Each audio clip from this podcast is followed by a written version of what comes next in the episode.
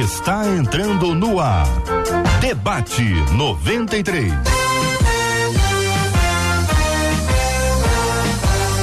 Realização 93 FM. Um oferecimento Pleno News. Notícias de verdade. Apresentação J.R. Vargas. Alô, meu irmão. Alô, minha irmã. Aqui fala J.R. Vargas, estamos de volta, começando aqui mais uma super edição do nosso debate 93 de hoje, nessa quinta-feira, dia 9 de dezembro de 2021.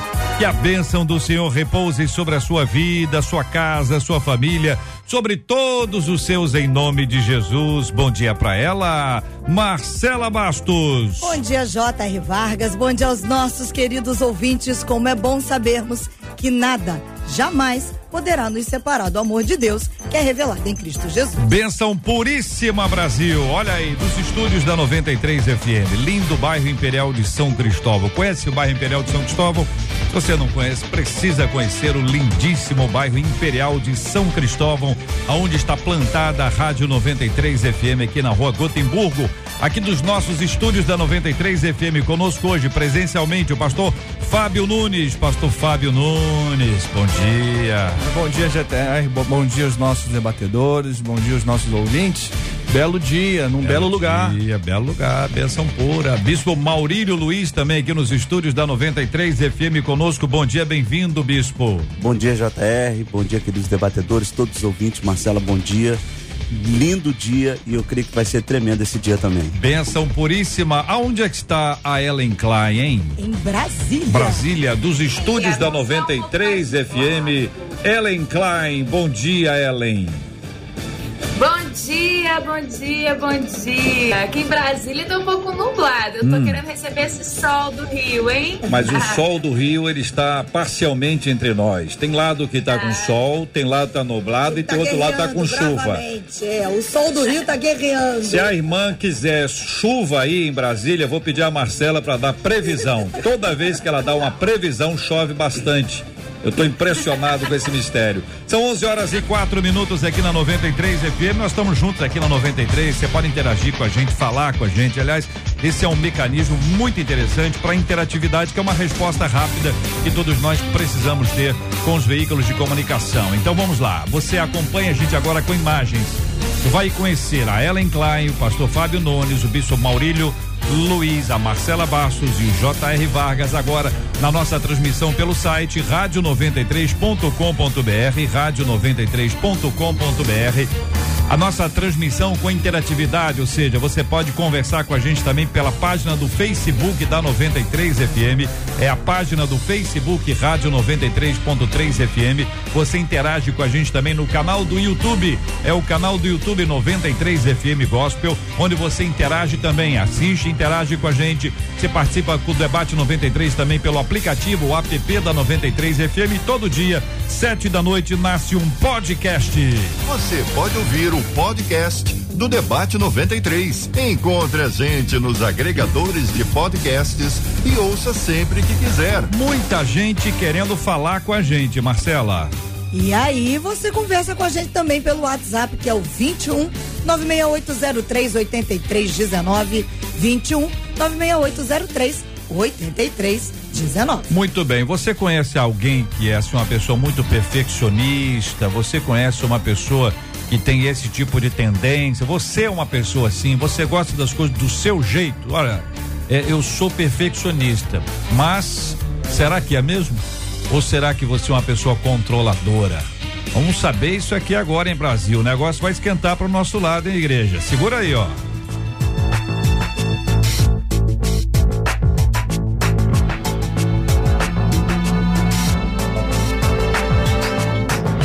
Estou sempre buscando melhorar em tudo na minha vida, diz uma de nossas ouvintes. A verdade é que sou perfeccionista, não admito errar.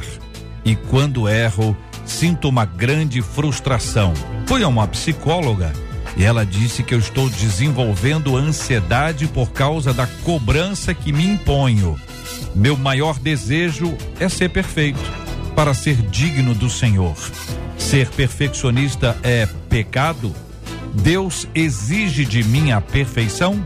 O perfeccionismo é uma questão de vaidade? Existe diferença entre querer fazer o melhor e ser o melhor? São muitas perguntas para ajudar. Vou começar com o Bispo Maurílio perguntando a ele sobre a perspectiva dele de uma pessoa perfeccionista, que não admite errar. Por causa do erro gera grande frustração e ansiedade. Bispo. Mais uma vez, bom dia a todos. É, JR, eu pego essa fala dela aqui, já começo falando sobre. Estou sempre buscando melhorar em tudo na minha vida. Isso não é um problema. A pessoa pode tentar melhorar em tudo na sua vida, é, eu falava sobre a nossa criação, a gente foi criado com essa perspectiva de estar tá sempre tentando melhorar, desenvolver, construir. Já a questão de ser perfeccionista, ela deixa muito claro. Ela coloca que não admito errar, isso é um problema. Aí ela tem um problema muito sério. Uhum. Porque todo perfeccionista é controlador, todo perfeccionista ele tenta construir sempre do modo dele, da coisa satisfatória. Ele não admite que nada sai errado. Aí ela começa a entrar no outro problema. Eu estava lendo uma pesquisa é, de uma revista agora e ela dizia exatamente sobre isso.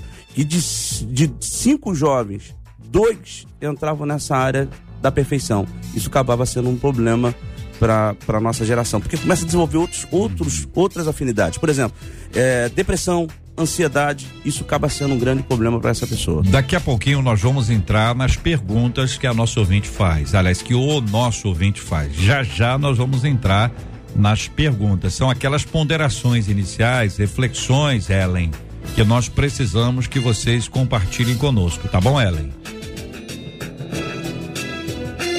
Estamos sem o seu áudio, viu, Ellen? Por favor. Estou aqui ansioso com isso e Marcela, que é perfeccionista, está aqui.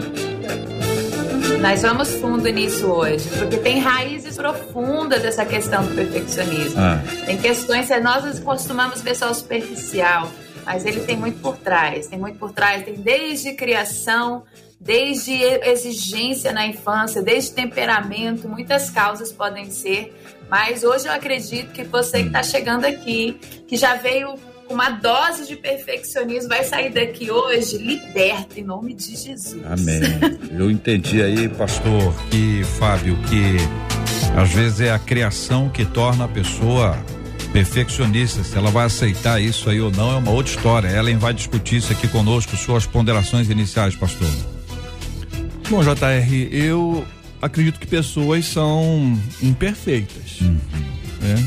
E essa busca exagerada pela perfeição é algo que se opõe à própria natureza humana. É, fica tão claro aqui na fala do nosso ouvinte que ele diz assim: eu, eu gosto de melhorar as coisas. E aí eu concordo com o bispo. Eu acho que buscar o aperfeiçoamento, buscar a melhora, eu acho que é uma meta, tem sempre algo para ser resolvido. Mas depois ela traz uma outra frase que contrapõe a primeira. Mas na verdade. Hum então, não é só uma questão de buscar melhoras. Ambientes muito, muito rígidos é, fazem parte da formação, sim. Uhum. Agora é interessante que somos imperfeitos e somos diferentes. Tem tanta gente sofrendo porque dizem que cresceu num ambiente desse e aí não se aceita. E esse, nossa, o tema de hoje ele é, ele é bem é, profundo. Você Existe... puxou aí o negócio aí que a pessoa é, é perfeita, o outro é diferente. Então, se alguém é perfeccionista, mas é diferente, ele pode estar tá querendo perfeitamente uma coisa completamente diferente da coisa que eu quero, é isso? Sim, e, e você não respeita o outro. Ah. Você não respeita as características do outro. Então, não só o perfeccionista sofre, mas o ambiente onde ele está é também torna é, as pessoas levarem também desenvolver um sofrimento por não ter aceitação. E esse tema ele se esbarra assim, em tantas questões também teológicas que envolvem a graça de Deus, a aceitação do Senhor, o perdão. Tanta coisa está envolvida aqui para a gente conversar. Eu quero ouvir os nossos maravilhosos ouvintes que interagindo com a gente aqui no debate 93 de hoje, tendo a sua participação pelo nosso WhatsApp, que é o 2196803 8319. Histórias de perfeccionistas são histórias muito interessantes. Algumas delas relatadas na primeira pessoa Outros estão falando de um outro alguém que consideram perfeccionistas. Existem aqueles, como disse anteriormente, que são controladores. Gostam das coisas do seu jeito e defendem, se defendem dizendo que são perfeccionistas, mais ou menos como aquele menino cuja letra é terrível, é um garrancho total absoluto. Nunca passou por um da, daqueles cadernos de caligrafia. Se passou, não passou. Entendeu? Se passou, não passou. E diz que escreve assim porque o raciocínio é muito acelerado. Pode ser, pode não ser. E aí, Marcela Bastos, ouvindo os nossos ouvintes? Estão falando. A é? Sara Monteiro disse assim: olha só. Que que perfeccionista falou? eu não sou, não. Oh. Mas quem é que não gosta das coisas do seu jeito? Hum, estão falando.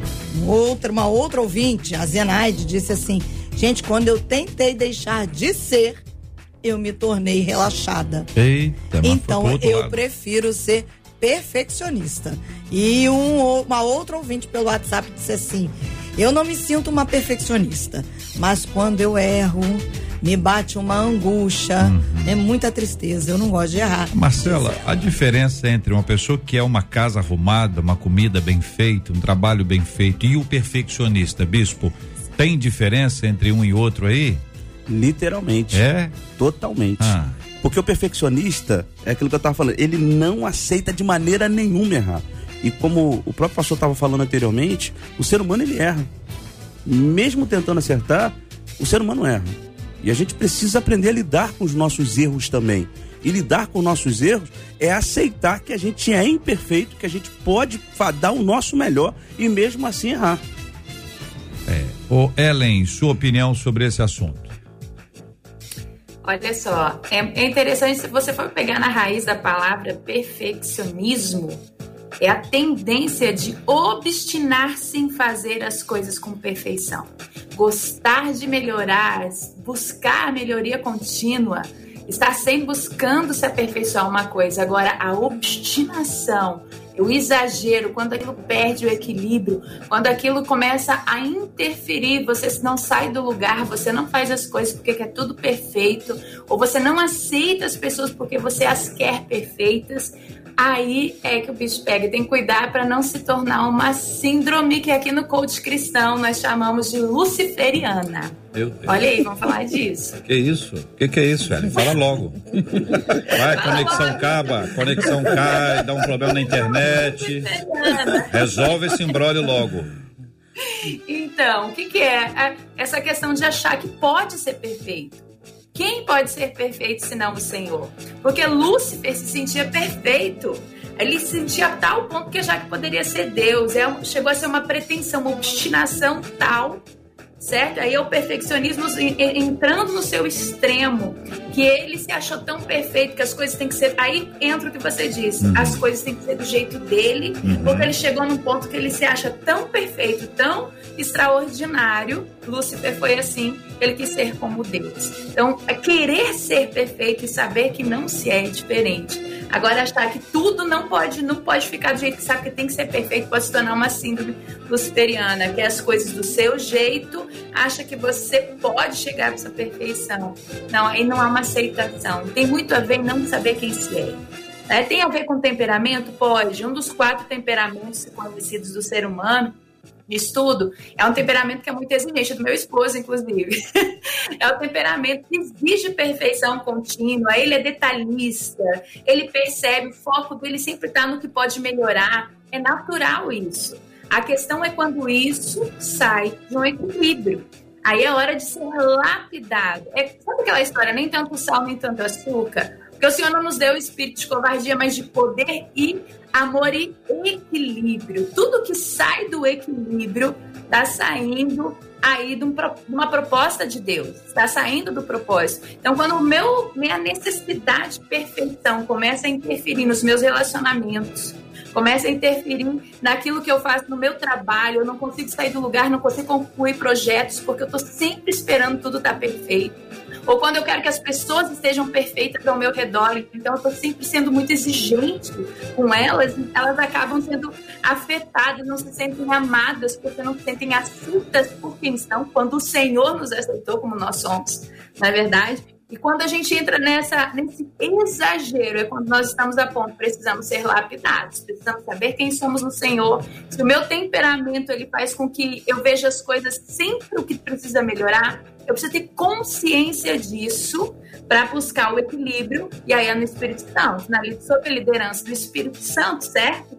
Então, três pontos para mim são fundamentais aqui, para você não entrar nessa síndrome, síndrome de Lúcifer, de perfeição, que impossível, né? Que é entender o seu temperamento, saber quem você é em Deus, o quanto que Deus não teve uma pessoa na Bíblia que era perfeita. A gente pode falar depois de vários personagens que eram extremamente imperfeitos, foram escolhidos e receberam poder de Deus aqui na Terra, foram luz do Senhor aqui na Terra. Né? E eu também entendo agora como, como coach cristã o quanto que a raiz Muitas vezes a pessoa só se sente amada quando se sente perfeita, porque quando foi criada, pelos pais. O que aconteceu? O pai era muito exigente. Às vezes pegou um pai militar, por exemplo. Eu, eu tive pessoas que até o temperamento delas foi mudado nisso. Ou não, é, não necessariamente só os militares. O militar já tem a tendência de vir, mas o antigo, né? É, é, uma pessoa que tinha uma, vamos dizer assim, uma educação bronco, mais tradicional. O bronco, Ellen, é bronco. O bronco, bronco. Isso. O que, que acontece? Eram pessoas que não elogiavam muitas vezes, só exigiam. Pais muito críticos, exigentes, criaram filhos que nunca se sentem perfeitos, acham que nunca estão à altura daquela da perfeição exigida, porque nunca receberam uma validação, um elogio, nunca ouviram. É isso, filho, parabéns. Você ainda... Ah, você tirou 9,5, 9,9, por que, que não tirou 10? É. Sabe? Ouviu isso dos pais, uma exigência exagerada, aí cresceu achando que nunca vai ser aceito hum. se não tiver sempre tudo perfeito. Olha aí, minha... Eu quero ouvir você, ouvinte amado, falando com a gente no debate 93 sobre esse assunto. Estamos aqui com Ellen Klein, com o pastor Fábio Nunes, com o bispo Maurílio Luiz no debate 93 de hoje. As perguntas encaminhadas pelo nosso ouvinte. Ser perfeccionista é pecado? Deus exige de mim a perfeição? O perfeccionismo é uma questão de vaidade? Existe diferença entre querer fazer o melhor e ser o melhor? Nós vamos responder as quatro perguntas aqui no Debate 93 de hoje, minha gente. Você pode Debate 93. Debate 93. De segunda a sexta, às 11 da manhã. Chegou na minha vida, me tirou da solidão. Rádio 93 conquistou meu coração. Este é o Debate 93. Debate 93. Com J.R. Vargas e Marcela Bastos. A movimentação dos nossos ouvintes é interessante, porque à medida que os nossos debatedores vão falando, surgem expressões assim: meu oh. Deus, eu preciso melhorar. Tô falando. Eu sou muito perfeccionista. Oh. Aí tem outro que diz assim: sou perfeccionista e não sabia. Hum. Agora, um dos nossos ouvintes, e aqui a gente pode até atrelar a questão do líder, porque olha o que ele diz. Eu sou perfeccionista, metódico. Se alguma coisa sai do planejado, eu não me sinto confortável. E dias depois, eu fico ainda lembrando do erro que aconteceu. Confesso que agora eu estou tentando melhorar isso. Eu sou líder na igreja do período de louvor e coral. E eu pegava ainda, colocou entre aspas aqui, pesado com o compromisso, ficava nervoso quando não ficava do jeito que eu queria. Ah. Hoje eu reconheço que o meu melhor não é o melhor que o outro pode oferecer. E aí eu trago quanto isso, JR, hum. no, no o perfeccionista, no lugar do líder, é, como líder, isso pode atrapalhar ou não, a questão da obra não tem a ver com a excelência, uhum. mas tem a ver com exigir do outro alguma coisa que ele acha que só ele pode dar. Pegar pesado com compromisso é uma coisa, né? É o que ele falou aí, se, ele, se é isso aí e tal, mas parece que é mais do que isso, né, bispo? A dificuldade de trabalhar em grupo também, né? Ah. É, isso acaba sendo um, um problema seríssimo. Ou seja, ela tenta ter uma perfeição, é, um alto nível de exigência tão grande que ela não consegue não só trabalhar em grupo, porque não trabalhar em grupo ela não quer receber crítica, ela não consegue desenvolver muito bem. É, ela tenta também trabalhar a questão da aceitação pessoal, porque ela quer, todo perfeccionista ele quer uma aceitação pessoal mais alta, né? Então acaba sendo um grande problema. Ela não trabalha em grupo, não aceita críticas, tem medo de falhar, incapacidade, ela acaba gerando diversos problemas. Ô, pastor Fábio, eu estou ouvindo palavras aí, eu não sei se elas são sinônimas, né? Vou perguntar para o senhor, eu fiz aqui uma, uma anotação de cinco palavras, quatro foram ditas, uma não foi dita, uma foi pensada. Que eu leio mentes também. Entendeu? Que é o seguinte, a primeira palavra, a palavra perfeccionista, óbvia, foi a palavra citada aqui o tempo inteiro. A segunda palavra, a palavra detalhista. A terceira é a palavra metódica. Sim. A quarta palavra é a palavra controladora ou controlador. E a quinta é chato. Não foi dita por ninguém, mas foi pensada. E a pessoa fala assim, mas esse camarada é um chato, ele é detalhista, ele é metódico, ele é controlador, é perfeccionista. O outro lado e considera alguém assim um chato. E às vezes é mesmo, né? Às vezes não. Às vezes o chato é não fazer aquilo, enfim. Pastor Fábio, com o senhor. Eu acredito, JR, que nessa situação todos nós temos um pouco. É? É. Os cinco aqui? Não, eu, eu, eu creio de estabelecer padrões, métodos. Ah, Ellen gostou. É, gostou do chato. É, é eu, acredito que, eu acredito que sim. E vai muito daquilo que. da sua motivação. Tem coisas que você leva mais a sério tem coisas que você leva menos a sério. Uhum. E aí a motivação está dentro de você. Ou você é uma pessoa motivada ou você é uma pessoa desmotivada. E dependendo do assunto, tem motivação dentro de você. Sim. Ou desmotivação. Uhum. E aí, eu digo que todos nós temos um pouco disso. A gente está trabalhando aqui a questão exagerada. Uhum. Né? Eclesiastes é, 9, 10 diz assim: tudo quanto te vier a mão para fazer, faz conforme as tuas forças. Então você tem o, o, o, zelo, você vai trabalhar da melhor forma, a perspectiva bíblica é essa. Mas o mesmo sábio, uhum. no capítulo 3, ele diz assim: tudo tem o seu tempo determinado. Tem que ter equilíbrio. Há é. tempo para todas as coisas e há tempo de parar. Uhum. Você está tentando buscar uma perfeição e a excelência, uhum. e às vezes aquela, aquele momento assim, não, vou parar, porque eu não consigo, cheguei no meu limite.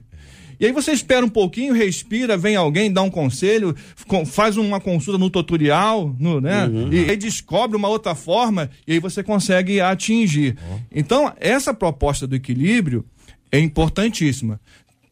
E aí a gente vai percebendo, se todo mundo tem um pouco, todo mundo elege um método.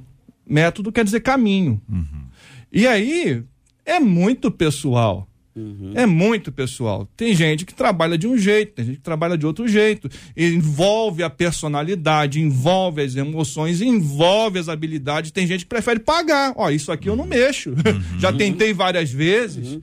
Né? Eu tenho uma ideia de um padrão, mas é interessante. O perfeccionista ele elege um padrão e ele coloca o padrão dele como sendo o melhor. Vem cá, quem disse para você que o teu jeito é o melhor? Uhum. Né? E essas pessoas vão ter grandes dificuldades no seu âmbito relacional, inclusive com Deus. Uhum. Porque tem gente que elege um padrão, e esse problema está lá no Gênesis, porque quando a humanidade tocou no fruto e passou a ser conhecedor do bem e do mal, e Deus vai dizer isso: olha, o homem agora é como a gente. Eles elegem o padrão ético deles, do que é certo e do que é errado. E o pecado está aí. E já vai atingindo a resposta aqui para o nosso ouvinte. O pecado está aí porque a gente elege o nosso padrão como sendo melhor e tem gente que discorda de Deus. Uhum. E aí o perfeccionista vai ter grande dificuldade de se relacionar com o próximo e vai ter grande dificuldade de se relacionar com Deus. Será que lá no fundo essas pessoas que são exigentes com seus métodos, com seus sistemas, será que elas não se acham perfeitas? E se se acham perfeitas, será que deixou de fazer sentido a vinda de Cristo para morrer pelos nossos pecados e pelas nossas imperfeições? E aí elas fazem declarações religiosas e mecânicas, mas lá no profundo não sofreram conversão porque não conseguem admitir as suas imperfeições e os seus erros, uhum. por várias coisas que foram ditas aqui. Ô Ellen, você ao analisar aquilo que temos é, falado aqui, ouvido os nossos ouvintes, com base nessas cinco palavras aqui, detalhista, metódica, controladora, perfeccionista ou chata, que mistura há em tudo isso? Ou você também acredita que todo mundo é um pouquinho disso? Ah, eu acredito. Eu acredito que todo mundo tem alguma área.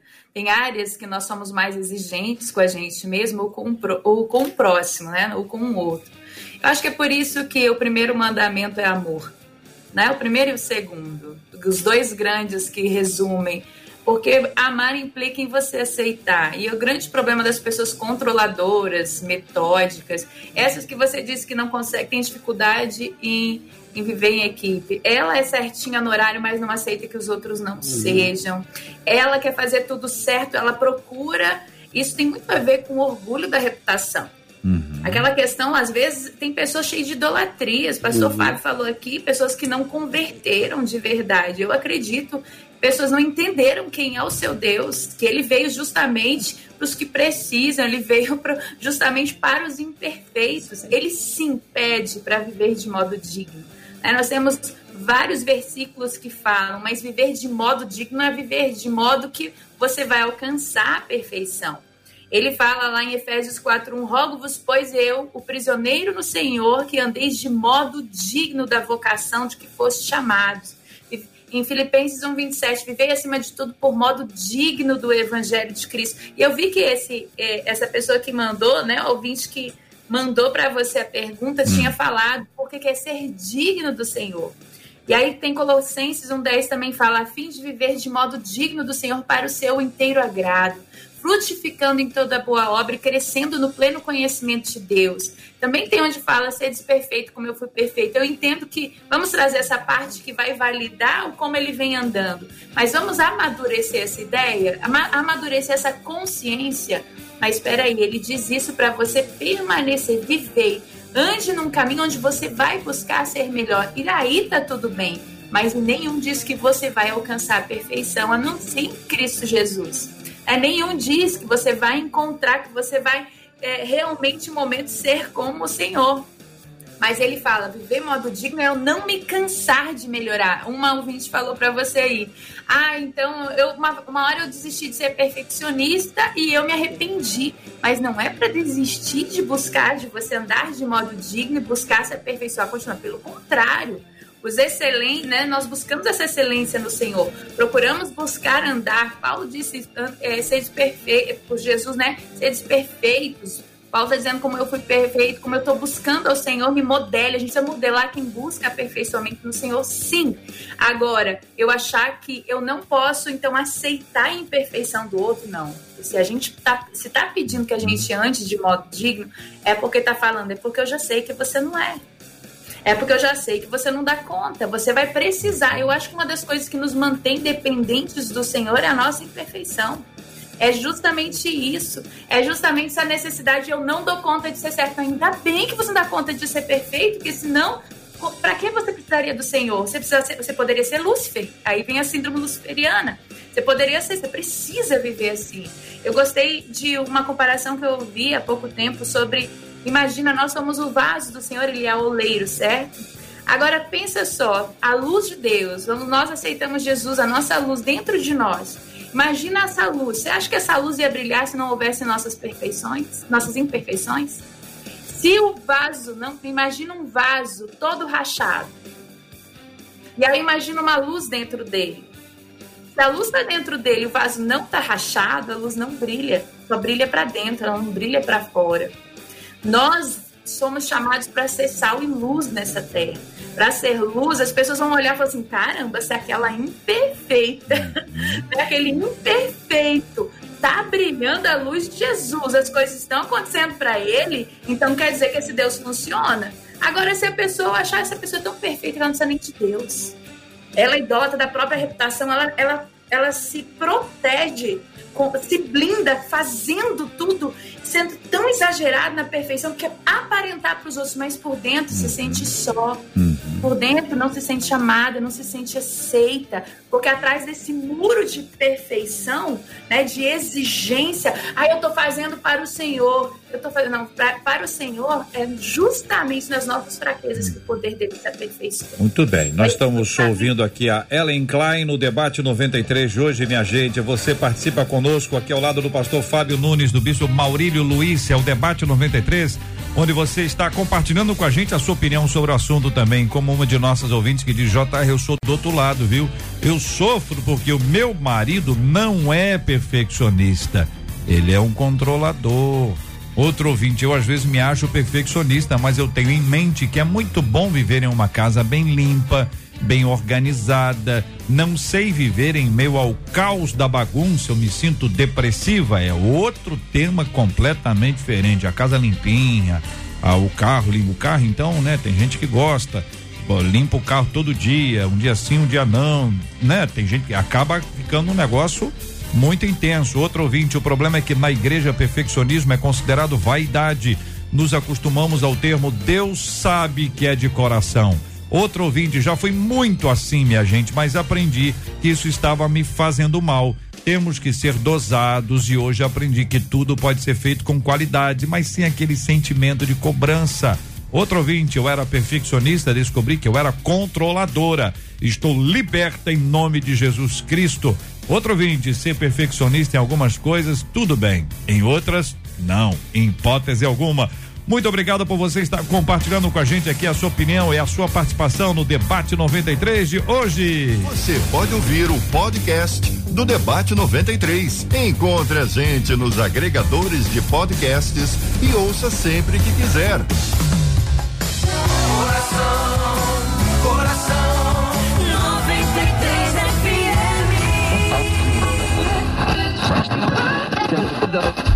O seu rádio está no Debate 93. Um dos nossos ouvintes, super sincero. É. Ele disse aqui: Eu sou Ah. chato demais, gente. Meu Pelo amor de Deus. Ele colocou, eu tô lendo exatamente o que Uma ele disse. pessoa assume. Eu sou chato demais, pelo amor de Deus. Tem horas que nem eu me aguento. Hum. Só Jesus na minha vida. Esse é um problema. Quando nem a pessoa se aguenta, quem é que vai aguentar? É não ela é, que faz companhia pra ela o tempo inteiro, Se né? nem ela se aguenta. Isso é complicado demais. Uma outra ouvinte disse assim: o meu marido é perfeccionista. Ó. E aí ele fica me corrigindo em tudo. Isso me estressa demais. É? Aí sabe o que, que eu faço? Hum. Faço tudo errado mesmo. Que isso? Porque ele já me estressou. Um outro ouvinte diz assim: todo perfeccionista vê erros nos outros, Hum. mas acaba não admitindo os seus. Uhum. O padrão do perfeccionista não é o de Cristo, não. Não. O padrão é o dele mesmo. Eita, e aí Brasil. complementa com uma outra ouvinte pelo WhatsApp que diz assim: como é que a gente ama e lida com um perfeccionista? Porque, ó, gente, é difícil, diz ela. pelo E aí, WhatsApp. pastor Fábio? Todo sistema de cobrança adoece. A graça e o evangelho liberta. E já está claro aqui que a gente não está falando de pessoas relaxadas, mas a gente está falando de pessoas que estão doentes por causa da perfeição. E criam sistemas de cobrança. Elas se cobram, cobram o outro, adoece, estão aprisionadas, e a gente conhece pessoas assim, pessoas que vivem anos assim e não conseguem realmente enxergar os seus próprios defeitos. Se colocam no papel de juiz, julgam se tem sim, condenam o outro. E realmente é um fardo. É, muitos acabam sozinhos, acabam na solidão. As pessoas atravessam para o outro lado da calçada e aí talvez elas acordam para esse jeito de viver. É, se a gente colocar na categoria de pecado, eu concordo com a ouvinte. É, É só pecado? com- Ser perfeccionista sim, é pecado? Sim, se leva a doença. É desequilíbrio. Não, é, foge a questão de fazer as coisas no seu tempo, respeitando os seus limites. Se acha que está numa relação onde a perfeição ela é sempre o padrão, é um pecado, porque a gente acaba criando um ídolo. A gente cria um ídolo e a gente passa a servir esse ídolo. E é adoecedor, porque todo ídolo escraviza. Né? E quando a gente se encontra com a graça de Deus e com o Evangelho de Jesus, nós somos libertos dos nossos ídolos. E diante dos ídolos, a gente tem olhos e a gente deixa de enxergar. A gente tem ouvidos e não ouve, a gente já não toca mais. Então, as nossas relações acabam adoecendo junto com a gente. Como lida com uma pessoa dessa forma? Tem que tratá-lo como pecador. É só o amor mesmo. O ouvinte disse aí, só, só, o amor de Deus? É, só o amor de Deus para você caminhar, ensinar a graça de Deus, trazer pessoas para perto. Não é simples, não é simples, não é fácil, mas o caminho é esse: é trazer para perto e mostrar o quanto essa pessoa está doente, o quanto ela precisa entender a graça de Deus, o quanto ela também precisa se perdoar nesse processo. Tem muita gente aí devido a traumas, estão tentando resolver coisas do passado e isso é comportamento de coisas lá de trás que ficaram mal resolvidas. Né? E a gente precisa então realmente ser liberto pela graça de Deus e entendendo que não somos perfeitos, não estamos no mundo perfeito, a vida é imperfeita não é exata, não é uma conta exata. A gente trata com pessoas. Você é uma pessoa. Você tem, tem as emoções. Um dia você pode estar tá bem, um dia você pode estar tá mal. Você está lidando como se você fosse um número e fosse uma máquina. E nem as máquinas, olha, que elas também dão defeitos. É. Então, bug, assim, você, é, você precisa entender a graça de Deus, o... se aceitar e fazer uma nova leitura do mundo que a gente está vivendo. O bispo, é, o senhor concorda? E a segunda é: Deus exige de mim a perfeição? Estou na sequência aqui da pergunta encaminhada pelo nosso ouvinte. Concordo plenamente. É, em Gênesis, o problema todo da, da, do perfeccionismo é quando a gente sai do saudável, da coisa saudável, né, para obsessão. Isso é um problema. Em Gênesis 17, 1, Deus vira para Abraão e diz assim: Abraão tinha, Abraão tinha 99 anos, apareceu o Senhor Abraão e disse: Eu sou Deus Todo-Poderoso, anda na minha presença e ser perfeito. Esse ser perfeito é excelência, é uma virtude quando tem em vista a glória de Deus, ou seja, o ser humano se voltando para Deus. Aí ele tocou nesse ponto há um tempo atrás agora, e ela falou exatamente isso. Quando a gente compreende a nossa imperfeição e entende que Deus é o perfeito nessa relação. E aí a gente está aberto para amar outras pessoas, para se relacionar, para conviver. Eu, o caminho, o caminho central é a pessoa entender que ela é imperfeita, ela precisa de alguém que é perfeito e só há perfeição em Deus. Hum. A perfeição para o grego ah. é, é aquilo que não tem defeitos. E a perfeição na sabedoria judaica é o perfeito possível, é o perfeito dentro das nossas limitações. Uhum. Né? Então, Deus não exige nada além daquilo que podemos ser. Uhum. Senão seria incoerente. O, o Ellen, a, o perfeccionismo é uma questão de vaidade? É outra pergunta. Não necessariamente, ele pode ser, mas não necessariamente é uma questão de vaidade. A pessoa que é perfeccionista, ela é exigente, às vezes, como nós falamos aqui, tem, podem ser várias causas. Acho que cabe a cada um que está ouvindo aqui se autoanalisar. Né? Por que eu busco perfeição? Será que eu acho que eu posso ser perfeito? Ou será que eu estou me comparando é perfeito em relação a quê? Uhum. A vaidade, ela não necessariamente é, porque o perfeccionismo é obstinado, mas pode ser. Pode ser uma idolatria a minha reputação, como eu disse antes, pode ser essa coisa exagerada, eu querer mostrar para os outros que eu sou boa. Eu não consigo ser o mesmo, aquela pessoa que não consegue ser espontânea. Uhum. Aquela pessoa que chega numa conversa e ela está sempre mostrando ela quer validar a si mesma. Ela precisa falar de si mesma para ser. Essa é a vaidosa. Uhum. Essa é para você identificar quando o perfeccionismo entra na vaidade, é aquela que chega falando de si. Ah, porque eu sou isso, eu fiz isso, eu fiz aquilo. Aí sabe quem eu atendi, quem eu, eu fiz tal coisa. A pessoa que fala muito de si, ela está precisando se autoavaliar. Primeiro, ela se sente inferior. Ela precisa trazer validação sobre ela para se sentir igual e se sentir confortável no ambiente. O que ela não percebeu é quem ela é diante de Deus, porque diante uhum. de Deus você não precisa disso. A bênção já está conosco. Nós que estamos no Senhor, toda sorte de bênçãos já estão preparadas nas regiões celestiais. A gente precisa fazer esforço para receber. A gente não tem nada nessa vida que a gente faça que vai conquistar a bênção, a não ser a nossa fé em Cristo Jesus. Uhum. Então, ah, se a gente aceitou Jesus, Ele é nosso Senhor e Salvador, não é o nosso, nossa, o nosso Senhor não é a minha reputação. Meu Senhor não é o que a, os outros olham a respeito de mim. E é diferente. Eu acho que esse é um ponto. Outro ponto é a comparação. Hum. Né? Eu sou eu sou perfeita em relação a quê? Aqui. Perfeccionismo é buscar ser melhor em relação a quem? A gente costuma muitas vezes, com uma comparação, mata quem nós somos em Deus. Nós não entendemos que nós somos um projeto único. Então a gente quer ser entrar num modelo de perfeição aos olhos de quem? De Deus, mas dentro do que o Senhor me deu. Dentro como vocês, como bem foi falado aqui, dentro das limitações que ele pôs em cada um, né? Quando a gente vê a parábola dos talentos, cada um recebeu com, é, de acordo com a sua capacidade. Nós não temos, nós não recebemos, nós não podemos exigir da gente mais do que a gente pode oferecer. E como bem o, o, o pastor falou aqui, não tem a ver com ser relaxado. Né? Não tem nada a ver. Então, ser perfeccionista é ser o exagero, é você passar de um limite, é quando aquilo passa a te fazer mal. Eu concordo em relação a ser visto isso como é, acaba sendo um pecado quando você passa a idolatrar. Isso é mais importante do que o simples fato de quem você é em Deus, desconsiderando toda a graça do Senhor. E quando eu me comparo, o que, que eu quero fazer? Às vezes eu comparo os meus bastidores com o palco de alguém, então eu me sinto aquém. Eu não entendi eu não entendi a proposta de Deus para minha vida. Eu quero comparar com a vida de alguém. Eu quero ter, eu quero, eu sou, eu sou o cara que tem que tem o dom de cantar. Eu não tenho o dom de cantar, mas eu queria ter, porque aí eu acho que eu ia ser perfeito, ia ser um grande adorador, só se eu tivesse. Tem essas pessoas que têm essa, esse sofisma também, esse engano de mente. Então, eu acho que entram várias questões uhum. como essa.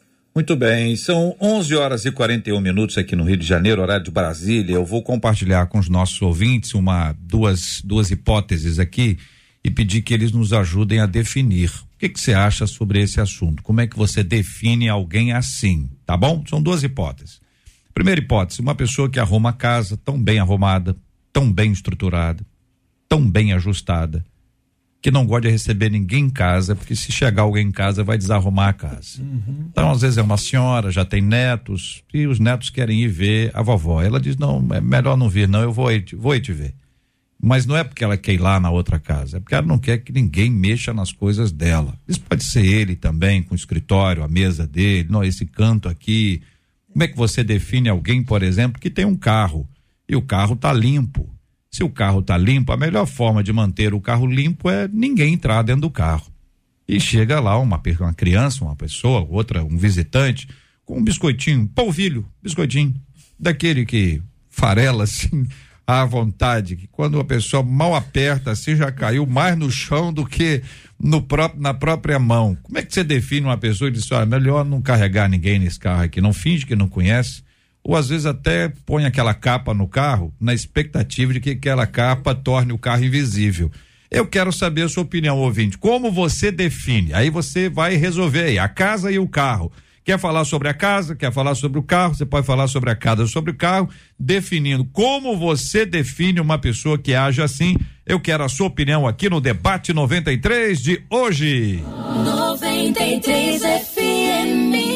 Pergunta para os nossos debatedores agora. A pergunta para vocês é: existe diferença entre querer fazer o melhor e querer ser o melhor? Tem diferença, pastor Fábio Nunes? Depois o bispo Maurílio, na sequência Ellen Klein. Acredito que sim. Eu acredito que pessoas que não se sintam as melhores em determinadas áreas, elas querem fazer o melhor porque querem entregar o melhor, querem devolver o melhor. E, e pessoas que querem ser o melhor, talvez elas não construam da melhor forma possível. Há, há uma diferença, então, fazendo essa comparação, acredito uhum. que sim. Acredito que sim. E eu penso que as pessoas precisam realmente se aceitar, precisam se envolver, usando o exemplo de Jesus como servo, precisam colocar o tudo, mas diante da dinâmica da vida, a gente faz o máximo, e eu quero corrigir minha fala, a gente faz o máximo, mas a gente não faz tudo. A gente se empenha em fazer o máximo, isso quer dizer, coloco tudo que tenho à disposição. Mas a gente não faz tudo, porque dependendo da situação, envolve o outro, uhum. envolve a imaturidade do outro, envolve as estruturas, envolve as circunstâncias. E se você tenta fazer tudo, você vai se esbarrar no seu limite de todas essas questões que eu estou levantando.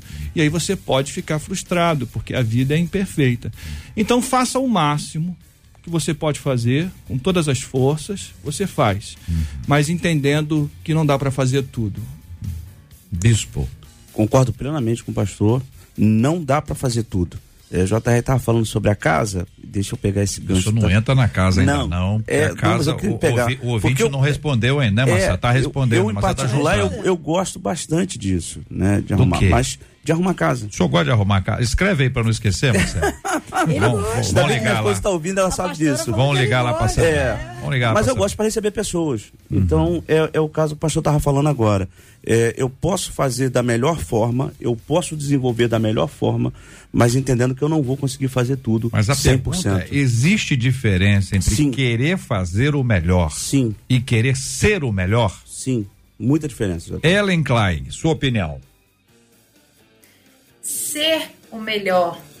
É eu explorar tudo que eu sou, tudo que Deus fez em mim. Eu entendo que quando eu quero ser o melhor que eu posso ser, eu entro na, em glorificar Deus com tudo que Ele uhum. fez em mim, honrar a Deus. Agora, interessante, JR, que honrar a Deus, a, a Bíblia fala que nós seremos luz através das nossas obras.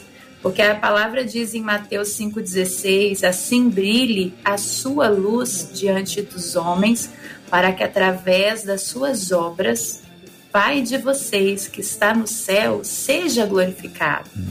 Quando eu sou, naturalmente eu faço. Quando eu sou, quando a gente entra na neurociência, a gente vai entender três níveis de crenças: de identidade, de capacidade e de merecimento. A identidade, ela é como se fosse, vamos colocar aqui como se fosse uma pirâmide. A identidade é a base. Se eu sei quem eu sou em Cristo, por exemplo, quem eu sei que eu sou imagem e semelhança do próprio Deus. Eu não vou, eu vou sim, eu naturalmente, por ser quem eu sou, eu vou refletir isso. Quanto mais eu chego perto dele, mais eu encontro a minha boa face, mais eu encontro a excelência. Quanto mais eu busco ao Senhor, mais tempo eu passo com ele é, mais a glória dele pode refletir através de mim. Quando eu sei quem eu sou em Deus, a minha identidade eu naturalmente faço, eu não vou ficar paralisada. Então, para mim, existe diferença, mas se você só faz, mas não entende quem você é, você corre o risco de fazer para aparecer. De fazer achando que você vai conquistar fazendo. Você não conquista fazendo, você faz porque naturalmente você é. Eu, como filha do Deus vivo, como herdeira do trono, eu entendo que eu tenho uma, um plano maior onde que eu me encaixo. Eu não vou cumprir propósitos pessoais. O fazedor, muitas vezes, ele está preocupado com a mente dele. Quando a gente pega na palavra Marta e Maria, né? A Marta era uma fazedora. Maria, ela sabia quem ela era, o que ela precisava ser em primeiro lugar. Aí eu vou falar a base dessa pirâmide do ser, fazer e ter. É, se eu sei quem eu sou, é, ela sabia que ela era, que ela, ela era imperfeita, que tudo que ela precisava estava ali em Jesus, ela estava, Maria. Agora, Marta não, ela precisava fazer para deixar tudo, tudo perfeito ao redor. Então, a primeira é fazedora. Eu acho que aí vem uma ordem de prioridade.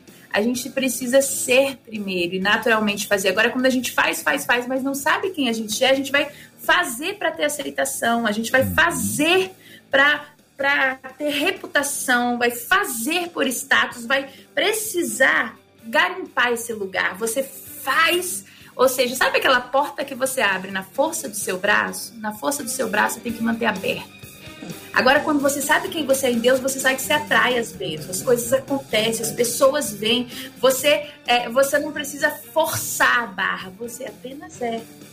O que você é, naturalmente por você ser, onde você faz as portas, você sabe que as, a, a, as portas vão se abrir nas portas certas, as erradas vão se fechar, porque você anda sabendo quem você é em Deus. Você não vai forçar as coisas antes da hora, né? O, o pastor, acho que não sei se foi o pastor Fábio o, o Bispo Maurício falou aqui no início sobre a questão do tempo das coisas. Há tempo para todo propósito debaixo do céu, na é verdade. E quando a gente entende o tempo, a gente não fica forçando, querendo fazer as coisas dar amadurecer. O amadurecimento implica em tempo. Então, quando a gente entende isso, a gente não passa a querer fazer para aparecer e ser aceito. A gente apenas é em Deus. E aí, naturalmente, o que a gente faz vem do quem a gente é.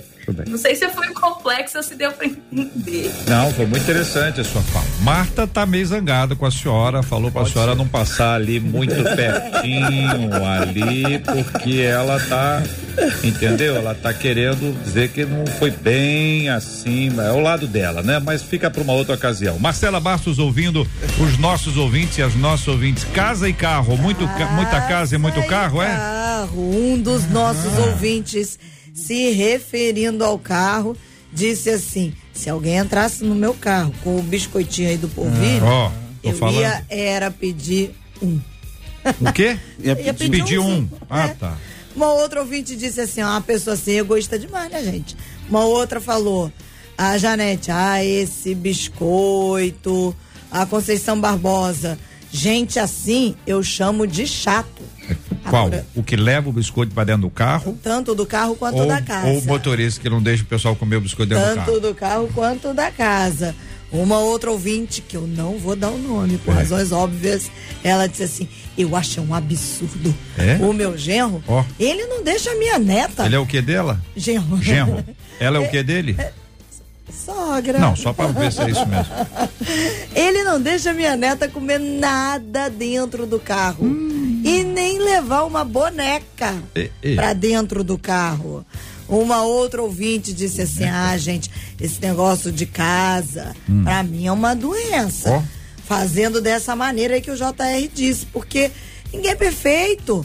O carro vai ficar aqui, a gente morre e não leva, a casa suja mesmo, depois a gente limpa. As pessoas são mais importantes do que os objetos. Parabéns. E agora uma outra ouvinte disse assim: Vou confessar, gente. Hum. Eu gosto dos objetos nos lugares, sim. Hum. A pessoa pode usar, mas tem que colocar no lugar.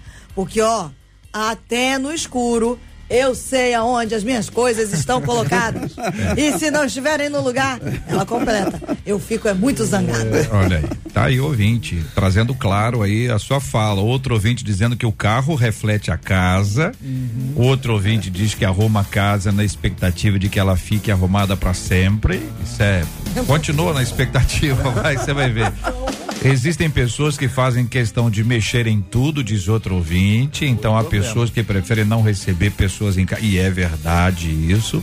Tem gente que gosta de mexer nas coisas, olhar as coisas e ainda tem, não tem alguém que chega na casa do outro e passa a mão no móvel para saber se está lim, limpinho? Tem. Tem isso, tem é? Isso. Bom, aqui o ouvinte dizendo, JR, eu quando eu arrumo as coisas, surge a dó de receber visitas. Entendeu? Ainda mais quando vem acompanhada de crianças.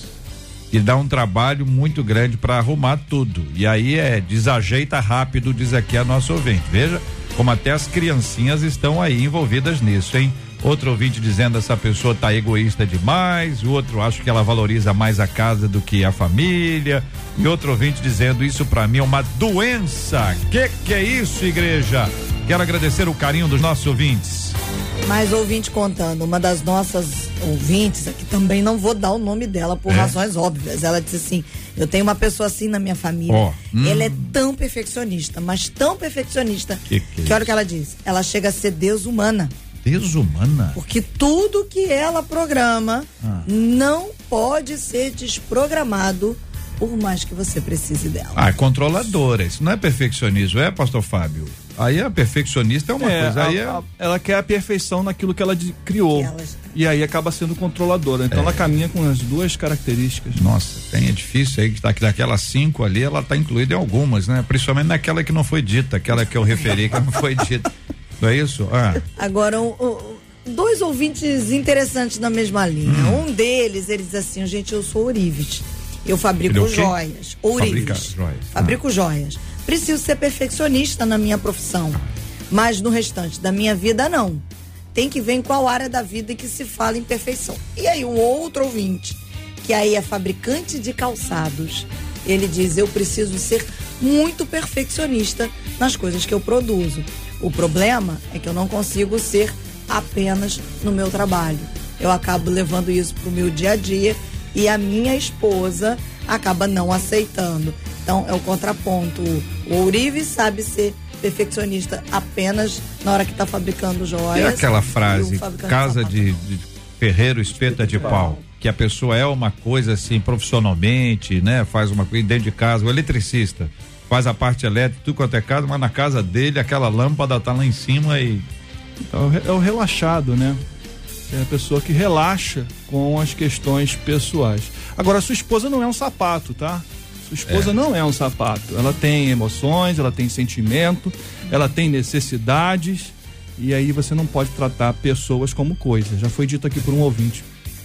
Muito bem. São 11 horas e 55 minutos, Marcela. Só para encerrar, que a gente vai encerrar, mas uma das nossas ouvintes disse, seu JR, hum. o interessante é que hum. tem gente que não deixa a criança comer o biscoitinho e levar o brinquedinho no carro. Mas, ah. não vou dar o nome dela não, foi no Facebook. Mas tem muita gente que leva o biscoitinho e o brinquedinho para criança comer dentro da igreja durante o culto. Eita, Brasil, olha aí, olha aí, olha aí. Aliás, a desarrumação da igreja é uma coisa interessante. Você está colocando, Marcela, que a ouvinte aí nos trouxe. A pessoa se reúne numa sala e chega na sala, faz uma rearrumação do espaço e depois que sai, deixa rearrumado como estava e não arrumado como pegou. pegou. Ou ainda usa o banheiro, o toalete, o toalete, que nós somos chiques, usa o toalete, né? E aí a, a pessoa usa o toalete ali, desarruma, e suja e não consegue preservar limpo e absolutamente nada. Que que é isso, hein, gente? Tem que ter cuidado com isso aí. Muito bem, ouvintes de Betânia estão ligando aí, Marcelo, não? Aquela ouvinte de Betânia? de Betânia? Aquela não. que tem uma irmã tem e tem um irmão? É... Tem uma o irmão que, que viu a morte retornou. ali de Betânia, que ah. ela tá dizendo o seguinte. Ah. Eu vou confessar para vocês uma coisa. Eu fico muito chateada quando pegam os meus potes e não colocam as tampas no mesmo lugar e depois eu não consigo encontrar. Ah, como assim o pote com tampa? É porque são vários, né? Então, Mas a pessoa abre vários potes de uma vez? Ué, tem, tem vários. Não, para fazer, fazer comida? De vários tamanhos. Tipo, que faz do açúcar, do café, casa. do arroz, do feijão, ah, é isso? os potes de que guarda comida, imagino que seja isso. Ah, um potezinho, tapoerzinho. É, ah, é, é, é, é o pote. Tro... Aí, a pessoa troca as tampas. Troca as tampas. E ela não gosta. É, tipo, bota em outro lugar e ela, ela fica Tem que botar número, pelo menos, né? Não, o nome da tampa. Essa é a tampa Betânia. Essa é a tampa Marta. essa é a tampa Maria. Essa é a tampa Lázaro.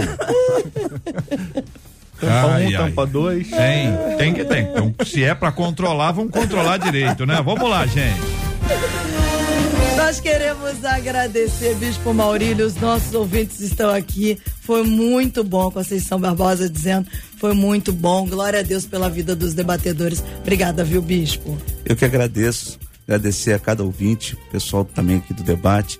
É, louvar a Deus pela minha família, mandar um beijo para toda a comunidade CAP que Deus abençoe a todos os ouvintes, em nome de Jesus. Pastor Fábio, um dos nossos ouvintes disse assim: fala Deus, hum. como Deus tem falado através de vocês. Obrigada, viu, Pastor Fábio? Obrigado pelo carinho aí, o nosso ouvinte. E eu creio mesmo que Deus age através das nossas vidas de forma descontraída, tratando coisas tão sérias. Uhum. Por isso a gente entende o valor desse debate e o que ele tem feito na nossa história, né? Deus abençoe os nossos ouvintes e o debate 93. Amém. Amém. O Ellen, muito obrigada aos nossos ouvintes aqui também agradecendo. Um deles até mesmo se reconhecendo, como bem disse aqui o pastor Fábio, através de todo esse debate. E aí o Edson Brito termina dizendo glória a Deus e a gente diz glória a Deus pela vida de vocês. Obrigada, viu, Ellen?